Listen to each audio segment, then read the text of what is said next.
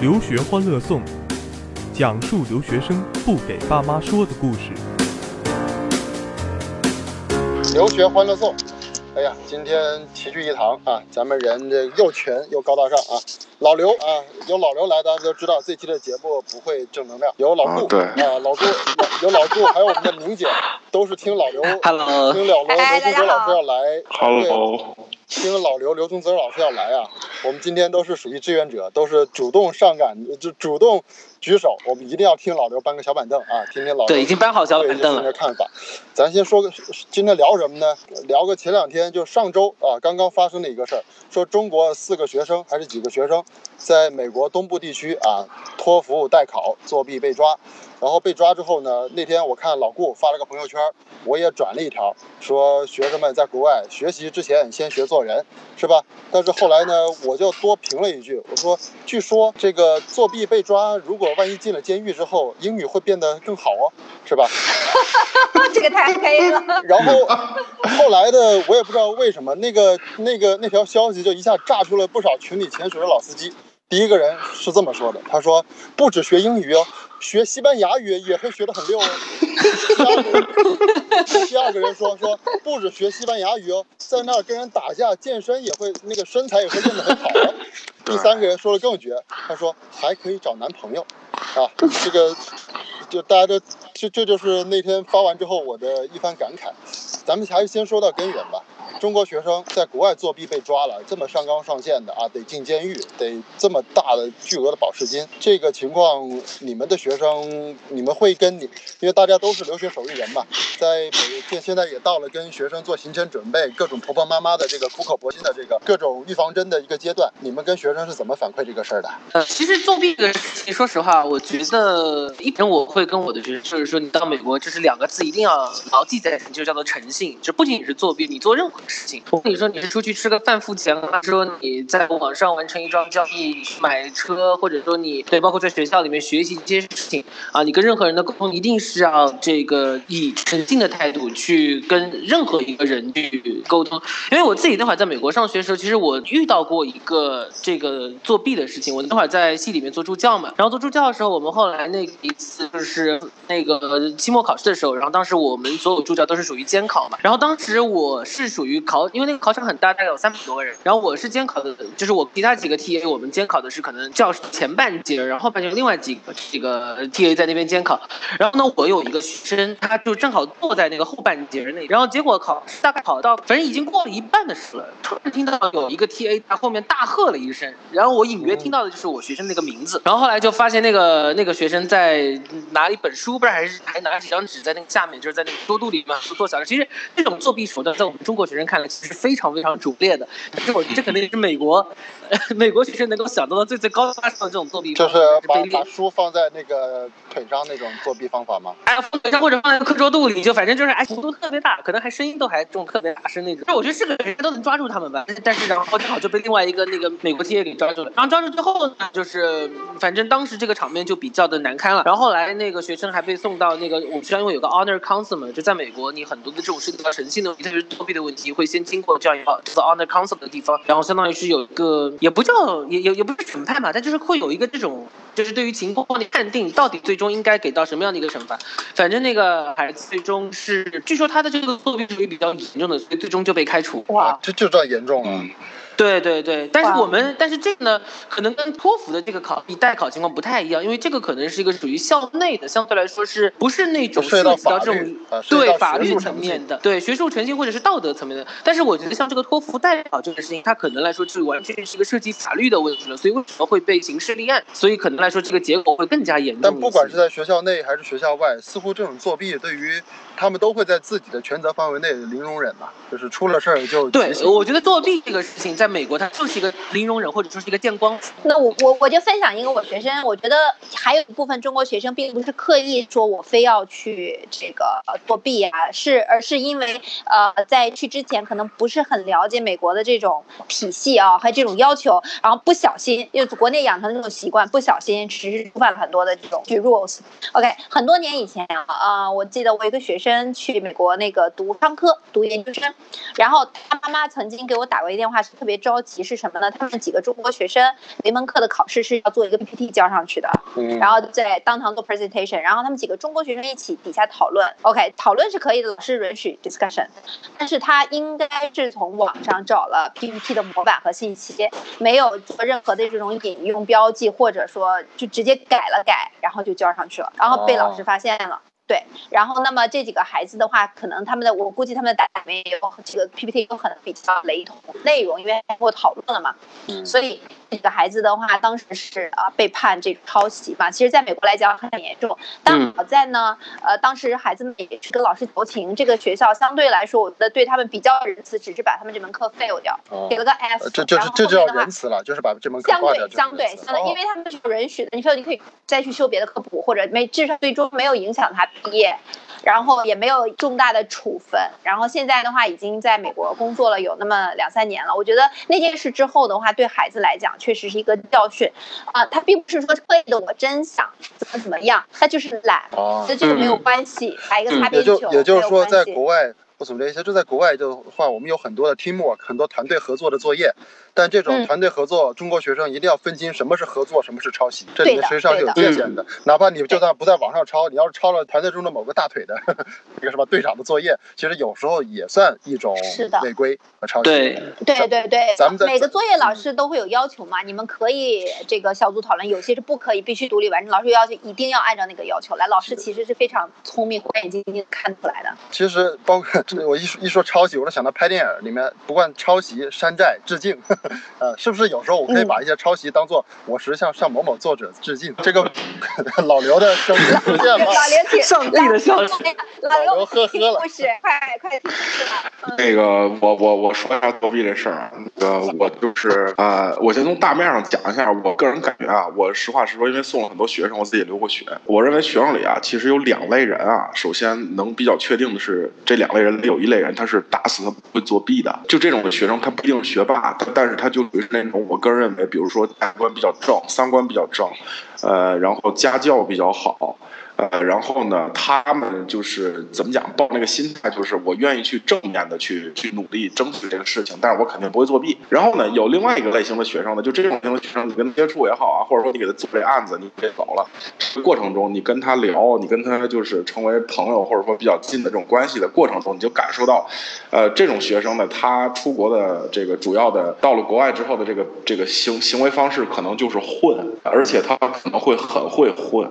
呃，会混会混得很好，这种人他实际上去美国的时候，我就是就是实话实说，我认为他们就是抱着作弊的准备和心态去的。你突然想到这个，就是我在国外看到大学门口的电线杆子上也经常写的这个美国人发了广告，论文代写。对，我就想说的是中间那一档的人，就是其实很多时候发生作弊的时候，我我我就这么讲吧，那些不作弊的他永远不会作弊，呃，那些真的是真的是想作弊的，你抓不着他，而是那个中间档，对技艺高超对，中间档那种就是本身他其实可能原始上他并不想作弊，但是不知道什么原因，比如说他成绩就是不行了，比如说他就被被逼到那个地步了，他们去作弊。呃，我我就讲几个讲几个讲两个案子吧，呃，一个是自己身边的就是同学，以前我留学的事儿，还有一个是这个我送走的学生的事儿吧。呃，我我先说送走的学生，我这个学生他去了一个呃相当好的学校啊，一个一个前三十的一个顶级的公立大学啊，前三十顶级公立大学。对我把这范围一限制，估计大家就知道，可能就那几个学校了啊。嗯，然后呢，我这孩子成绩非常好啊，成绩呃，然后但是呢，可能就是因为他自己自己心理压力比较大，再加上家长给的压力比较大，他就在一门他已经能够百分之百确保这门课这门课可以得可以 A 减，可以在就这门课他什么都不用干了，他就能得嗯 A 减。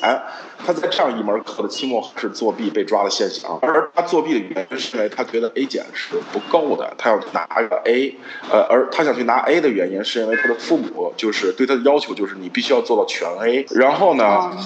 这个这个孩子他这个事情发了现行之后，就是学校就跟他聊了一下，就是专门的这个处理这个作弊的人跟他聊了一下，聊完了之后呢，就是判定了这个学生他作弊本身其实并不是属于他想作弊，而是这个学生他实际上他有严重的心理问题。这个公立学校最后对他的处理方式是把他 suspend 掉了一年，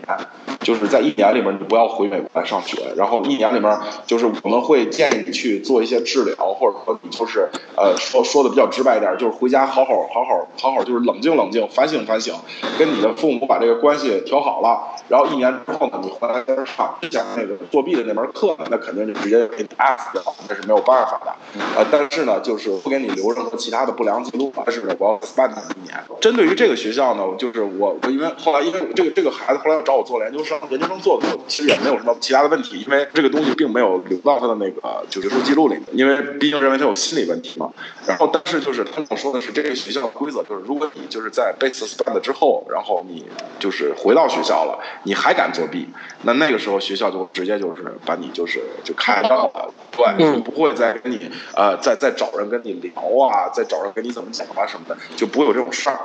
然后我我自己身边那个朋友呢，就是我以前同学，他是学学计算机的。这个我这同学吧，他这事儿就干的就有点出格了。他后来就直接就面临了刑事刑事责任。我们班在加拿大读本科，然后他当时呢，就是考一门这个算法课的时候呢，就是前没有复习，因为他家庭情况一般。呃，我们那个时代留学的话，其的确是有一些学生家里面是砸锅卖铁送孩子出去，呃，孩子在外面也得自己打打工，然后挣点钱。这个我这同学就属于是白天得打工，然后下午上课，呃，然后挺累的。反正那个算法他就考得很烂，考得很烂了。然后那个他知道这个算法他考得很烂，而且呢，他当时又拿着我们学校奖学金，他知道这门课他考很烂的情况下，他下学期奖学金可能就不保了。然后那，这个这个男孩他本身呢是是是 CS 的，然后呢他又是 CS 的那个就是一个 last，就是在那个呃计算机房当一助理。然后呢，他等于说有这个整个计算机房的那个那个叫 master key，就是那个主钥匙。就是说呢，呃，就是在某天晚上吧，学校都没有人了。我们那个留学那时代呢，摄像头这个东西也不是那么，就在这个情况之下，他就偷偷拿 master key 呢把机机打开，然后呢进到学校的就是管理系统里边吧。他等于说之前呢，他得会比较留意那些管理员那些密码啥的吧，然后记录了一些那些密码。那密码吧，它是换的，每每隔天换一下。但是呢，应该是就是是一个密码库，等于说你换换完之后，可能他到时候还得换回来，是这么一种感觉。等于就是说，他就在那不停的试那密码，他终于试进去了。试进去之后呢，进去他看了一下，他自己考三十多分儿。他考三十多分儿呢，他就把自己三十多改成九十多分儿。我这好严重哦。对，改成九十多分儿，这改成九十这不电影情节吗？对，赶上九十多分儿。其实我说实话，就是真真实世界发生的事情，其实有时候比电影还精彩。后来改完之后呢，这个事并没有给他惹任何麻烦，而这门课他也非常顺利的拿了 A，呃，然后呢，这个教授也没找他。然后他就觉得自己很走运，然后呢，他在这个学期之后的下面一个学期非常疯狂的开始干这个事儿，他就是开始在这个华人圈子里面就问大家，你们有没有人想改成绩？对，然后呢，他呢等于就是说刚接了一单，然后呢，人家那个小孩给了他一千大元，刚接了一单，然后就被抓了现行，呃，等于就是晚上一两后潜到学校里面，然后进机房去给人改成绩的时候，然后那个保安其实就在机房蹲着。那个实际的情况是学校学校知道他当时做了这个事儿，而那个当时就是没有没有给他一个处理也好，或者说没有就是找他的这个核心原因两方面吧。当时学校解释的是两方面，第一方面是那个时代呢，嗯、就是国际留学生去加拿大读本科人不多，就是学校里面有一些领导，我们当时那学校里面那些老外的领导，有一点有一点认为这个东西不可能是文化上的事儿。他他反正就就被抓了现行了，抓了现行之后，然后是那个呃，这算钓鱼执法呀？啊，对对，就这个钓鱼执法，北美是非常常见的。北美，北美的警察也好，北美的这种就是 authority 也好，他们非常喜欢这个钓鱼执法。呃，这个这个算是北美的一个一个这个传统吧。反正我这我这同学呢，就是他是判了十八个月，但是缓刑十八个月。哦，那就还好。啊，呃，对，然后学校就把他给开了，呃，把他开了之后呢，他等于就是说，呃，当时那个加纳那边也没有说给他遣送回国啊，没有这些事儿。然后开了之后，他等于就是在我们当地找了个 community college 社区大学，然后学了两年，又学两年之后，呃，他后来等于又转走了，转到了纳略那边去了。后来这个人就失踪了，但是这个事儿的结论就是学校一把他开了。二呢是这个找了警察，呃，三呢是上了庭，呃，然后四呢是留了犯罪记录啊，这是最核心的啊，就是他留了犯罪记录，因为他有这个犯罪记录情况下，这个就是生未来想转移民的话，这是根本不可能的。啊，所以说这个事情他动了点歪心思，然后这事儿还被人钓鱼执法，然后对。最大的后果其实不是当前的所谓的经济或者是做牢狱上的惩罚，而是他以后的前途和未来就就透支哎，了。对对对，就是他身上会留一个非常大的一个一个一个污点，然后呢，因为北美嘛是这种信用社会嘛，呃，你一旦留了污点的话，人家叫什么叫 rap sheet 嘛，嗯。你一旦你一旦有了 rap sheet 了，那你这个对吧？你这个就就就以后你转正了做正经事儿的时候，大家都会戴有色眼镜看你。所以说，可不咱们这一趴，我觉得就是说，可不可以说，就是作弊这个事儿，首先第一点确实是零容忍。刚才说了，最低最低的这个惩罚措施就是把这个课都给挂掉，是吧？对他这没有任何的余地。然后第二步就是有可能会退学，就在学校范围之内的。然后第三步就是有可能像那个被钓鱼执法，有可能动了心思，有可能就留下诚信污点。那也就是说。作弊这个事儿，没点技术真的不要碰了，是吧？有技术就 有点技术也不要有点技术也碰了对是。咱们金段广告。哎，你们搁这儿听啥呢？带我一个呗。嘘，别说话，开始了。开始了。留学欢乐颂。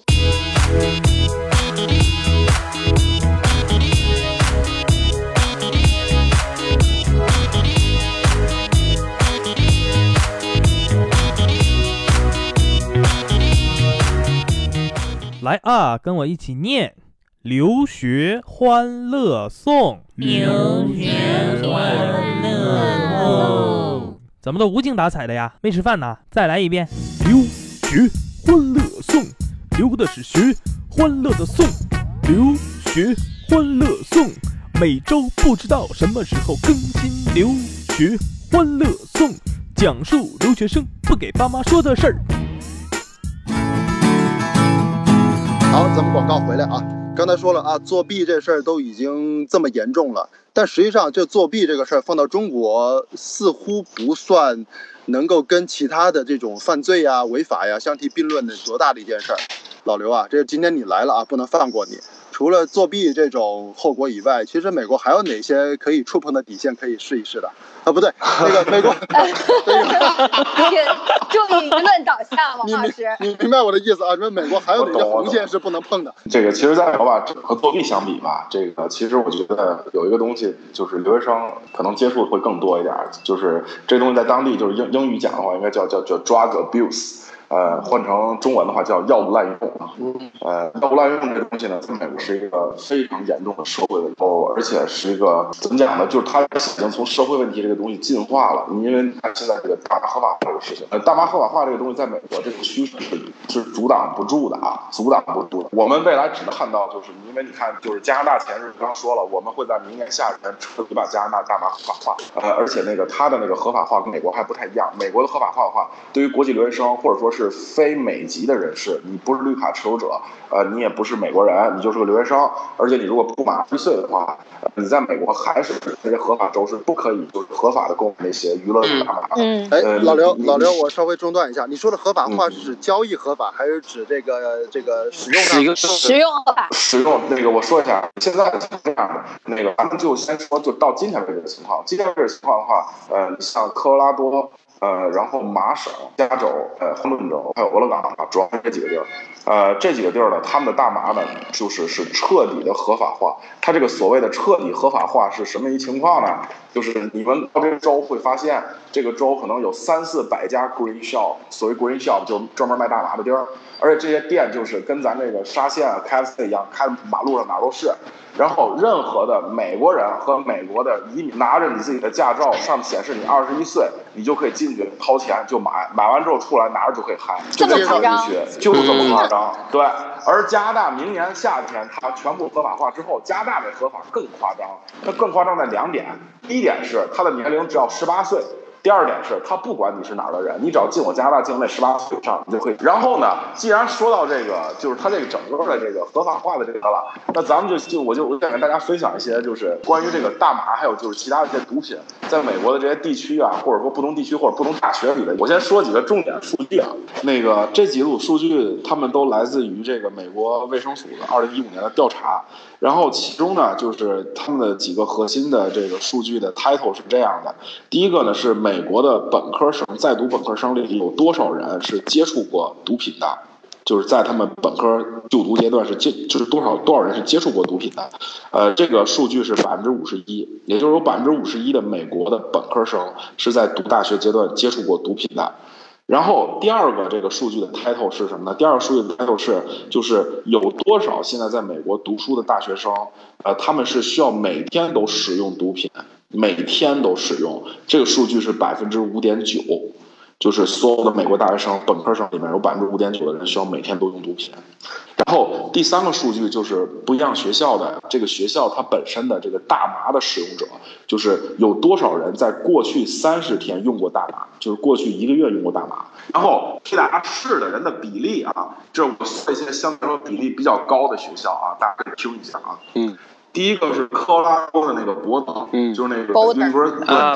Boulder University of Colorado Boulder 啊。嗯 Boulder 对于这个问题的回答，说是的学生是百分之三十五点五二。Oh my god！对，当然了，你大家要考虑一个事儿，就是 Colorado 当地的 weed 是合法的。嗯对，然后然后 West Virginia 啊，西弗吉尼亚大学嗯百分之二二十四。呃，西弗吉尼亚这个地方其实有点意思。西弗吉尼亚实际上是美国全境现在抓 weed 抓的最狠的州之一。嗯对，说明说明他但是问题也最严重。对，但是他抓的最狠的情况下，他的大学里面还是有百分之二十四的人承认承认，就是说我在过去三十天是抽过 weed 的。嗯呃，然后然后一个特别著名的学校就是威廉姆斯，呃，威廉姆斯的数据是三十五点七二。天哪！王力宏那个是吧？对，然后再往下是俄勒冈大学啊，俄勒冈大学是三十六点九六，接近三十七了。当然了，俄勒冈州它的 weed 也是合法的。然后是印第安纳那个布鲁明顿，就是 IUB 啊，就是印第安纳大学布鲁明顿分校，商科非常好那个学校啊。呃，它的这个百分比是二十七点三一，二十七点三一啊，也是超过四分之一了。然后是迈阿密牛津，就是那个在 Ohio 那个迈阿密 University Oxford，呃，它是二十八点七四，二十八点七四啊。呃，然后是麻省著名的东北大学，三十五点七二啊，三十五点七二。呃，然后是加州的 UCSD 啊，就是那风景极好的那个地方啊。然后它的数据是二十九点三三啊，有二十九点三三的这个学生说，过去三十天是超过 weed 的。我必须得再宾州拿一个什么美国的啊 party school，就是那种党校，就美国的那种那个开舞会开的都是学校做个对比，是不是都中？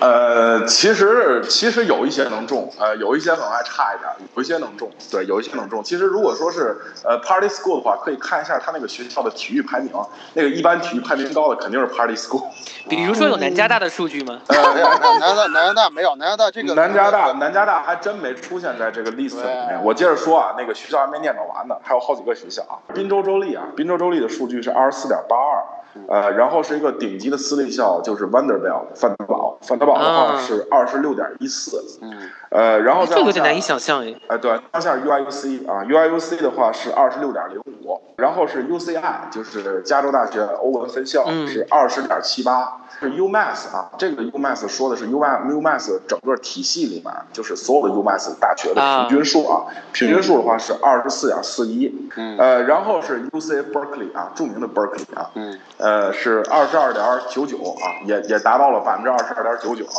嗯。对，呃，然后还有个亚利桑那州立啊，百分之二十七点八七，这几个都属于是重点大学，呃，而且中国人都认识。同时呢，他们这个就是这个百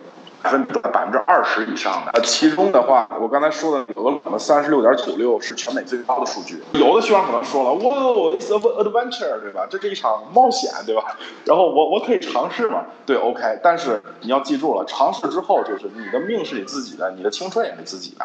你要是尝试了之后，呃，产生了任何的不良后果，那个那个东西你自己承担。所以说，这个实际上是我希望每一个就是还没有碰过 weed，但是想碰 weed 的这个留学生，在碰之前最好过一下脑子的事儿，就是到现在为止，这个 weed 抽完之后会产生什么效果，这个东西还没定论，还没有定论。这么多年的研究还没有研究出来是怎么回事儿。OK，这是第一点。第二点呢，就是有一些 long term user，就是 long term user，就是他们每天都要抽。这每天都要抽的有两种人，一种人是他们本身是有病的，呃，你比如说就是抑郁症。这个美国现在当地大家都是比较讲究 weed 来治抑郁症的。嗯。但是就是它在 weed 在作为药品的时候，是不是说大家看到那种放到烟斗里，放到这个卷烟里，然后点着了抽，它不是那样的。然后它有可能是药片型，它有可能就是他们有个东西叫气化剂、气化器，就是叫叫叫叫叫叫 vaporizer，就是你把那个东把 weed 放到里面，它会把这个 weed 就是通过高温把它变成气体，但是这个气体是无色的。然后呢，然后也没有什么味道。然后呢，这个患者把这东西吸进去，这种气化器一般只在医院才有。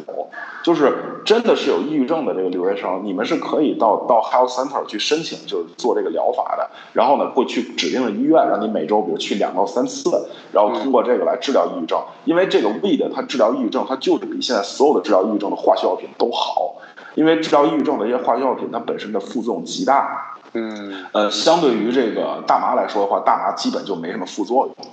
就跟这些，这个必须得是正规的医疗途径，当做医生处方来做，不是不是自己的，不是说自己觉得说想，对，你不能自己给自己乱开药，不能自己给自己乱开药。你说你说我我我现在不高兴了，我现在抑郁了，我来片冰毒吧，那那你那你就作死对吧？那你就作死。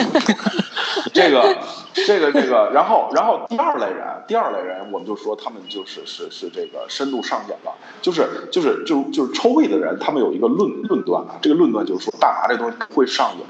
呃，我我我只能告诉你们，就是如果这个东西它不会上瘾，它不会在全世界那么多国家被列为毒品。对，对。我稍稍补充一句啊，就是因为我本科是学药学的嘛。嗯其实像这个刚刚老刘讲的这个 drug，其实我更多的可以把它理解成就叫成瘾性药物嘛。对。对。那么其实像大麻目前的研究的，因为这个研究它本身确实也不完全的，可能说它的进展，从它目前进展来看，大麻呢暂时没有发现它有这种生理型的成瘾，就是说它不会通过改变你神经中间的一些这种信号的传递或者连接的方式啊，然后说是让你就是对这个药物就是非常的依赖，但是它会造成一个心理性的成瘾，这个一点已经是确凿无疑的。那所以来说，其实你精神上，呃，就虽然说你身体上我不需要这个东西，但是你精神上始终会去想念你吸食大麻或者说这种成瘾性药物给你带来这种感受的时候，你是不太可能说我就跟这个东西说拜拜了，你会不断的去反复的想要去使用它，想要去回到那种体验中间去。我我把这个事情解释一下啊，就是我我用我一个就是身边嗯抽这东西时间比较长的一个一个学生吧，呃，这个学生年龄已经很大了，现在已经二十六七岁了，然后美国现在还在读博士。嗯，他就是读生物学博士，读的还不错。然后呢，他已经就是他是美本，然后他也是美国博。他是他从大二开始吧，到现在可能已经有个五年时间了吧。年时间都没断过 weed，就是每天都要抽。我就问他，我说这个东西你为什么不能把它戒掉？那个他就说了这么一个事儿，他说啊，就是如果你抽上 weed 了，你你习惯了大麻了，呃，你如果突然间把大麻给你拿走，那你人生中，比如说你之前做的任何的让你高兴的事儿，比如说我喝口可乐解渴，然后呢我吃个蛋糕，哎，让我解馋，然后呢我找个妞打炮，然后对吧，满足生理需求，或者说我就是考试考了个 A，然后呢我就是有这种 sense of achievement 这种这种这种成就感，对吧？比如说如果你没抽过大麻，你你你所有做这些快乐的事情的时候。就是你都可以拿到一百个一百个分的这个快乐点，咱假设就是一百个分一百个 point 的快乐点。你如果抽过大麻之后，你会发现你以前让你爽的这些事儿，它都一下子变成三百个快乐点。对，就是你的起点从原来的零变成了现在的一百。对，就是你在抽着胃的时候，你会觉得可乐更好喝，你会觉得蛋糕更好吃，你会觉得这个性爱美妙无比，你会觉得你拿了 A 之后，你是天底下最聪明的人，他就会产生这种心理效应。对，所以它有一个词叫做 pleasure amplifier，就是放大器的意思。没错，放大器，没错。然后呢，就是这个时候就出问题了。这个时候我的学生就说了，如果你把我的胃的给我断了，给我断了之后，因为我用这东西东西时间太长了，我的大脑结构已经被容易改变了，我的这个产生多巴胺的这种分泌这种快乐的这种多巴胺的这种方式也被改变了。你如果把大麻现在给我断了，我会出现什么情况呢？就是我以前让我觉得快乐的所有这些事情，他们不会再有三百分那么高了，这是必然的，对吧？对但是他们也不会有以前的最基础的一百分了，他们只会有之前的可能一半儿，只有原来的五十分。也就是说，我再也感受不到快乐了。还有一点就是，为什么就是在美国当地啊，这个 weed 被叫做 gateway drug，就是叫做叫做这个过渡性毒品。嗯为什么叫过渡性毒品呢？因为 weed 这东西，你随着你抽的时间越长，然后你的量越大，呃，你会逐渐逐渐的觉得它能给你带来的嗨会越来越低，然后你就会去寻找劲儿更大的东西。然后，比如说，先从这个 ecstasy，就是他们叫迷幻剂开始，然后有 ketamine，就是 K 粉，然后再往上是 Molly 摇头丸，再往上可能就是 mass 就是 mass 就是冰毒了，就是它都是进阶的。呃，就是人的人人体本身实际上是一个很贪婪的这个生物机体，人体是很贪婪的。呃，人体一旦就是这就好像有些门不能打开对，有些门是不能打开的。这个我就我就举一个可能不太强的例子，就是我自己，你比如说我自己闺女，我自己闺女现在不到三岁，她们她之前没有吃过这个，比如说这个呃酸奶的时候嗯，你给她吃了一口酸奶，她就一下就记住这东西味道了。你下次再给她吃这东西的时候，她就一下子就是先奔那个东西去。你就想一个两岁多的小孩儿，就是在面对一个他没有吃过的好吃的东西的时候，都是这种相对来说比较激烈的反应。那你说一个成年人面对这种能够把你的这个呃所有的快感都无限的放大了这种 bug 的时候，那你要做的选择可能会更疯狂。我我就是希望我的学生们能稍微离这个东西远一点儿。所以说，甭管今天聊的，甭管是前面的作弊，还是后面的这个毒，这个这个成药物药物滥用，我觉得说到一个本质，想到人性的一个本质，就是还是要有自律，还是尽管人是贪婪起来也会很贪婪，但是人毕竟区别于其他动物的一个主要原因是人也能去做到控制自己，也能有自控和自律。所以在这个过过留学的过程中，一方面是也是一种修行吧，